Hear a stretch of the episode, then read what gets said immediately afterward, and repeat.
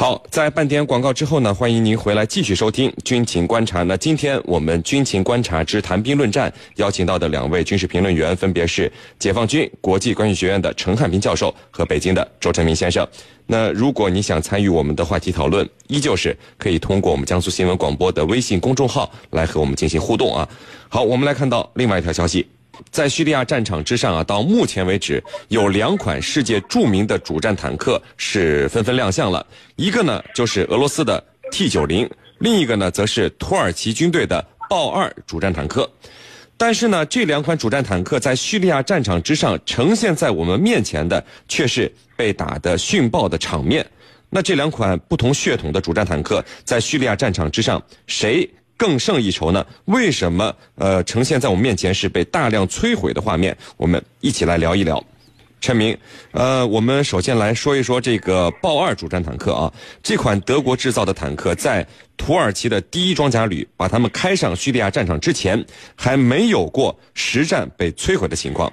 可是豹二主战坦克在叙利亚。不光被摧毁了，而且还是被摧毁了十辆之多，甚至还有呃两辆被缴获了。那在你看来，豹二在叙利亚这是遇到了什么样的问题呢？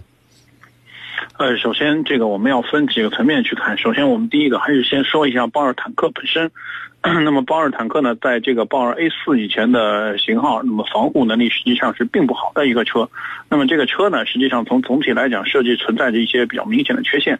那么这个呃最重要的缺陷就是这个呃车体过高，那么这个炮塔正面的投影面积过大，那么导致了这个坦克的正面和它的车体的正面，就是手上或者手下的这个装甲很容易被弹。那么这这个它的这个豹二这个系列的坦克的这个呃呃正面的投影明显要比这个。呃，苏俄系的和中国的这个坦克要大得多。那么和这个同样是欧洲的这个勒克莱尔的这个法国的勒克莱尔坦克相比，也都是要大得多。那么这个在战场上。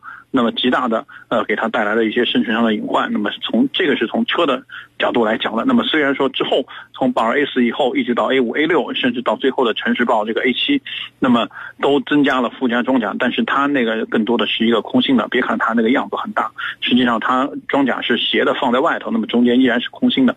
那么它。呃，防护能力虽然得到了一定程度的改善，但是依然没有办法跟上现在反坦克武器的这个呃升级换代的速度。所以，在这个呃土耳其的这个豹豹二系列的这个坦克，那么在这个叙利亚遭到了一些重大的打击。另外一方面，呃，我也关注到了这次袭击。那么这次呢是呃遭遇了一次伏击。那么这个说明土耳其的这个第一装甲旅的这个部队，那么在这个战场上反伏击的一些这个呃基本的战术运用还存在一些问题。我们知道反伏击首先要加强自己的。侦查能力，那么对这个道路，呃，两边要加大自己的侦查力度和侦查的范围。那么这个呃，在一些可能会遭遇伏击的地段，要进行快速的通过。那么也也要这个指挥员要设置一些这个啊，针对伏击的一些应对的手段。那么从这个呃这方面来看，那么还是这个第一装甲旅在这块的训练和这个这个这个相应的一些经验，指挥员的经验还是存在一些不足。那么这第二方面，那么第三个方面，我们还要看到这个呃目。从从土耳其军队在叙利亚境内的一些作战情况来看，那么土耳其军队现在面临一个问题，就是说，一方面，他去年国内发生了大规模的军事政变，那么这个呃高级军官对于这个这个土耳其现在政府存在的一些这个疑义；另外一方面呢，这个之前的我们知道，这个埃尔埃尔多安这个呃一直是奉行的要清清理这个世俗派军官的这个想法。那么实际上，军队从上下从高层到中层到低层的士兵，对于现在埃尔多安在叙利亚执行的这个军事行动。并不有非常清楚它的它的目的和意义，所以这也就是我们所说的啊，这个作战战争的这个目的并不明确，所以说这个士兵也没有一个士兵和军官也没有一个非常明确的一个作战的一个动力和和这个选择。虽然说打着反恐怖这个反反恐的这个旗号，但是我们也可以也知道，土耳其国内对于这个呃恐怖组织以及是一些这个极端势力的这个同情的这个呃言论和一些这个人群依然是存在的。所以说，在这个几个方面的。这个呃相互作用下，我们看到了土耳其这次这个豹二坦克呃损失的非常重。那么一方面损失坦克，另外一方被俘了，而且呢把这个德国坦克不可战胜的神话也打破了。是你。好的，那么程程教授啊，我们再来看看，就俄罗斯制造的 T 九零主战坦克，它和豹二相比，这个血统和设计思路是完全不一样啊，而且号称有着很先进的主动防御系统。但是在这个叙利亚战场之上，也是不断出现了被击中甚至是殉爆的这个视频和图片。那么您觉得 T 九零遇到的问题和刚才陈明说的豹二遇到的问题是不是一样呢？另外就是我们看到最新的图片显示啊，被击中的 T 九零主战坦克上插的。是黎巴嫩什叶派组织真主党的旗帜，那这又是怎么回事呢？好的，我们先来看第一个问题啊，呃，俄罗斯的 T 九零坦克，呃，它在叙利亚到底是被什么东西击毁击中的呢？啊，我们要注意到，它是被美制就美国生产的陶式反坦克导弹所击中的，也就是说，俄罗斯的先进的坦克被美国的一款反坦克导弹所击中。那么这里就跟我们就感到非常的好笑，其实这就是美俄双方在这里所这个进行的一场代理人代理人的战争。我认为可以这么看。那么我们先来看 T 九零，T 九零刚才你讲了，它有很多先进的东西。你比如说，它有这个呃上面有这个雷达设施，它能够感知来放的反坦克导弹之后呢，启动红外线光束对它进行干扰啊。然后呢，它还有这个呃其他的更加完备的呃这个自我保护的设施，比如说当你这个导弹击中的时候，它会确保内部不受损，只在坦克的外部发生爆炸。可见 T 九零呢，它确实是很先进的。那么陶师这个反坦克导弹为何又能击中呢？那问题就在这儿，这个是美国所生产的一款专门针对呃坦克的。呃，这款导弹它用三角支撑，那么它呢，在这个发行发发射过程当中，它能自动校正目标，那么以至于呢，最终去击毁这个目标。所以我们就看到这两样东西，一个俄罗斯的，一个美国的，它都很先进。那么。呃，就像我们所说的，矛碰到盾的时候，到底会怎么样？其实这里就演绎了一个真实版的矛和盾之间的关系。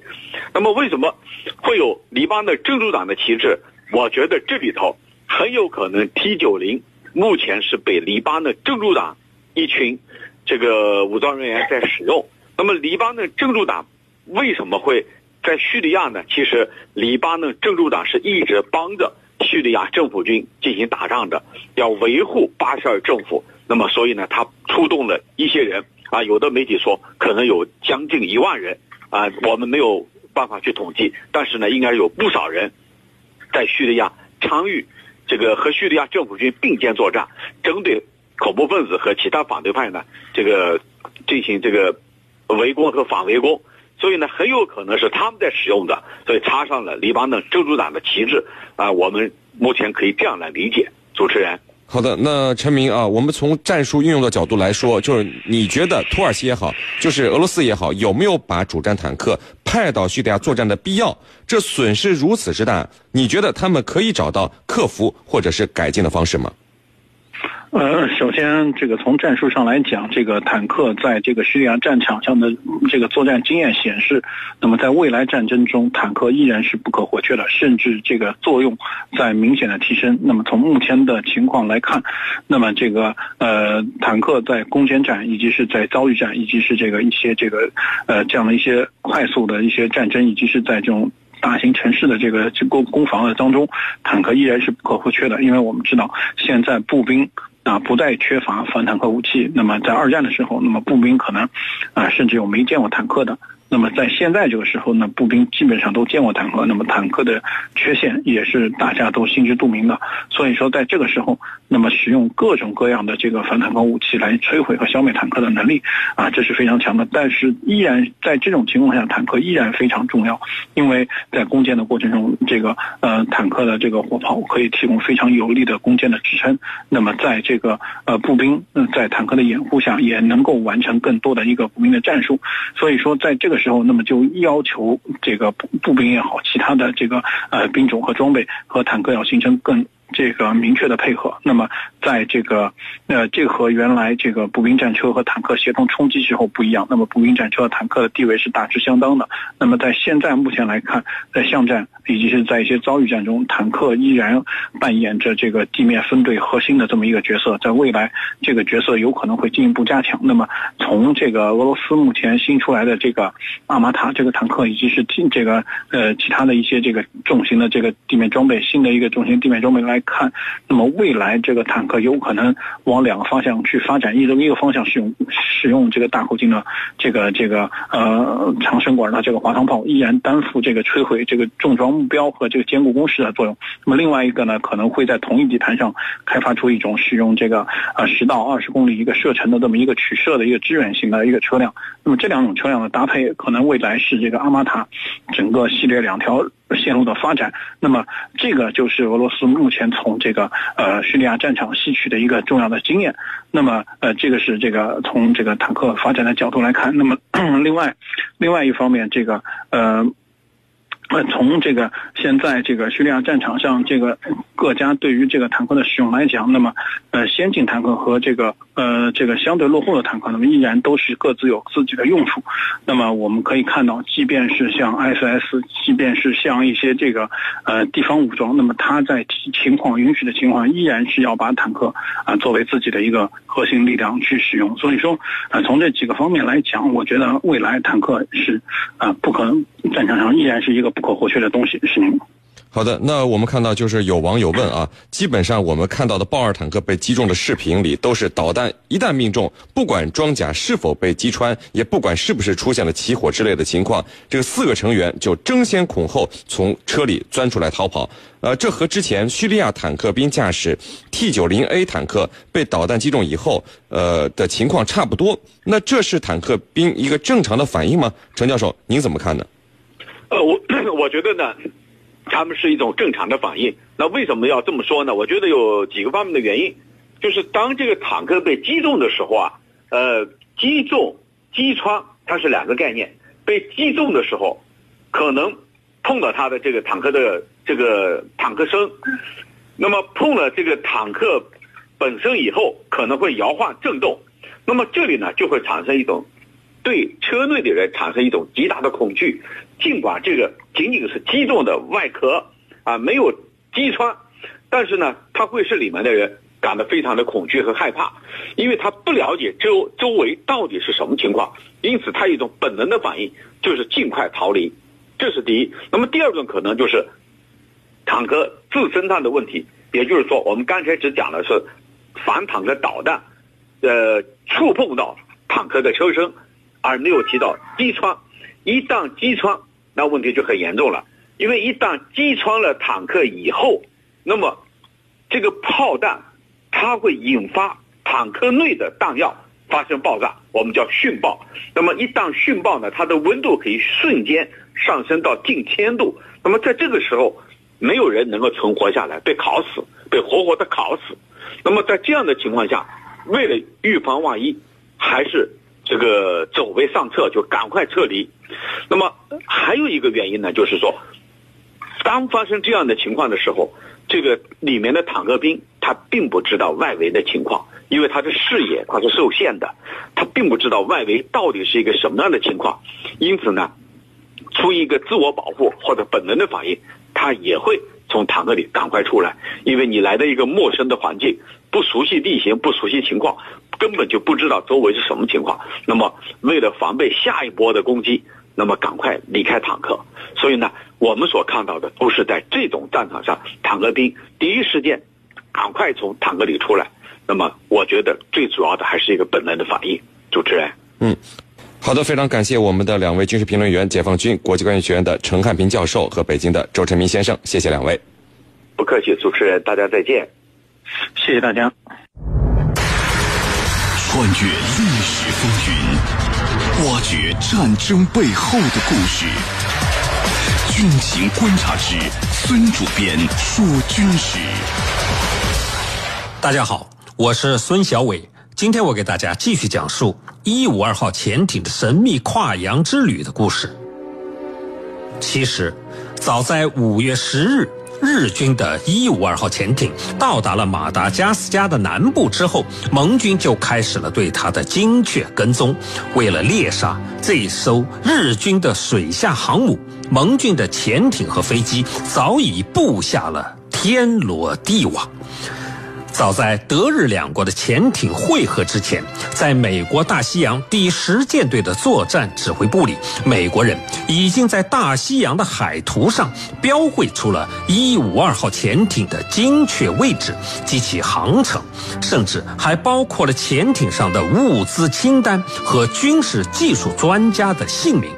接着，该舰队的猎潜小组接到指示，开往北纬十五度、西经四十度的位置猎杀日军的152号潜艇。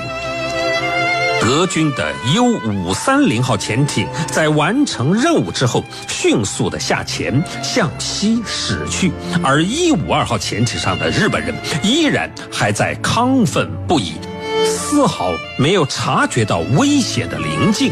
此时，在离152号潜艇只有五十海里的海面上，美国海军第十舰队的小型护航航母“伯格号”的飞行甲板上，一批复仇者式鱼雷攻击机正准备起飞。对于潜艇而言，护航航母是它最致命的杀手，因为护航航母上的舰载机在猎杀潜艇方面有着无以伦比的优势。这些反潜舰载机不仅可以以更快的速度飞临反潜区域，还可以在该区域滞留比岸基飞机更长的时间。很快，日军的一五二号潜艇就被伯格号航母上的反潜机所发现。六月二十二日二十三时三十九分。负责侦察的四架反潜机，在杰西·泰勒上尉的带领下，在距离目标一点六公里的位置上投下了一枚声纳浮标和两个火焰浮标，用以标记潜艇的位置。声纳浮标开启以后，立刻就传出了152号潜艇发动机所发出的巨大的轰鸣声。接着，在距离目标的八百米处，泰勒上尉下令投下了一枚照明弹。在照明弹的强光之下，他看到一艘细长的潜艇正在急速的下潜。于是，他又让自己的编队投下了两枚深水炸弹。这两枚炸弹都在152号潜艇的右舷爆炸了。尽管152号潜艇被击中。却还并非致命，还在顽强地继续下潜，做最后的逃生努力。泰勒上尉下令反潜机群继续投射鱼雷。最终，声呐传来了一声猛烈的爆炸声，接着是一系列像铁罐被压扁的声音，接着152号潜艇的螺旋桨就停转了。为了防止潜艇逃脱，作为后续攻击，美国海军的反潜机群又投下了一些鱼雷和深水炸弹。在狂轰滥炸了十八分钟之后，终于声呐传来了152号潜艇船头破裂的声音，长达一分钟之久。至此。日军的这艘潜艇中的巨无霸一五二号潜艇终于消失在了茫茫的大西洋之中。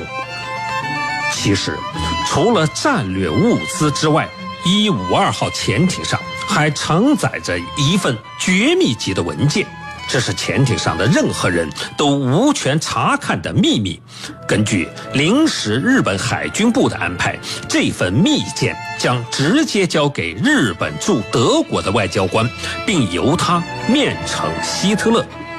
如此神秘的文件究竟是什么呢？从一九四二年的六月起，强大的日本海军接连受挫。中途岛海战更是让其元气大伤。面对接踵而至的失利，日本联合舰队的参谋长宇原中将在他的日记中写道：“直到1942年4月，第一阶段的军事行动是多么的辉煌！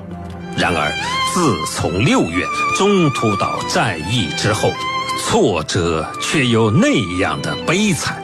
偷袭夏威夷，进军斐济，袭击萨摩亚，攻打新加里多尼亚，解放印度，摧毁英国的东方舰队，所有这一切都像梦一样的灰飞烟灭了。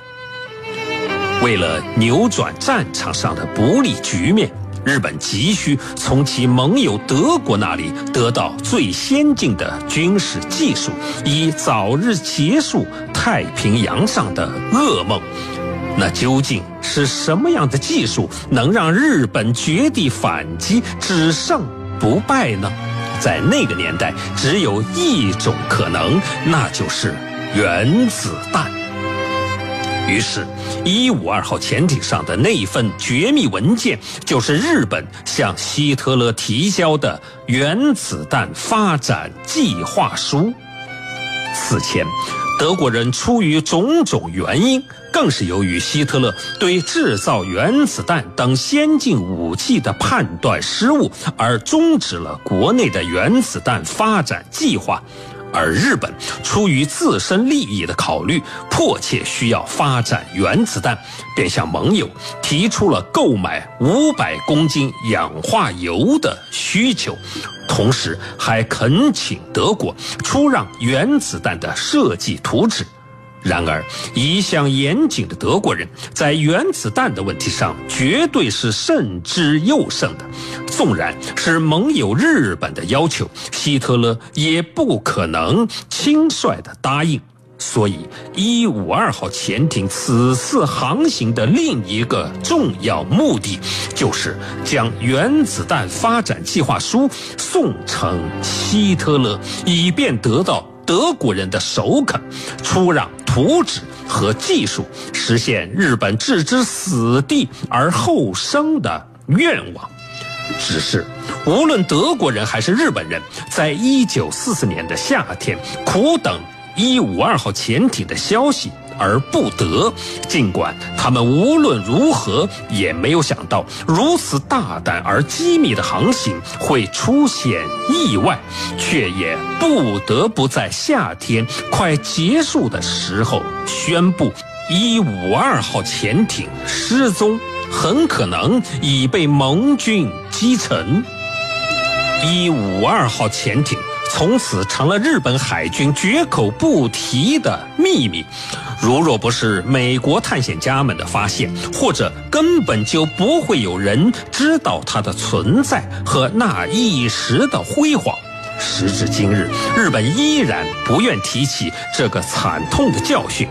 那四十九箱黄金和那一份绝密的文件，也伴随着巨大的船体深埋海底，被一起深埋的。或许还有更多的不为人所知的秘密。好，今天的孙主编说军事就说到这儿。我是孙小伟，在明天的同一时间我们再见。好的，因为时间的关系呢，今天的军情观察到这里就结束了。是您代表编辑赵晨，感谢您的收听。如果您需要和我们交流，可以通过九三七军情观察的微信公众号和我们联系讨论。想要了解江苏广播更多精彩节目和互动内容，欢迎在各大手机应用市场下载荔枝新闻客户端。我们明天见。我们迈出的每一步，也许并不远。但一步步前行，永不停歇，总能最快到达现场。我就在现场为你。那根据当时的目击者说呢？我们发出的每一点光，也许并不耀眼，但一点点凝聚永不熄灭，直到彻底照亮真相。我们做出的每一次努力。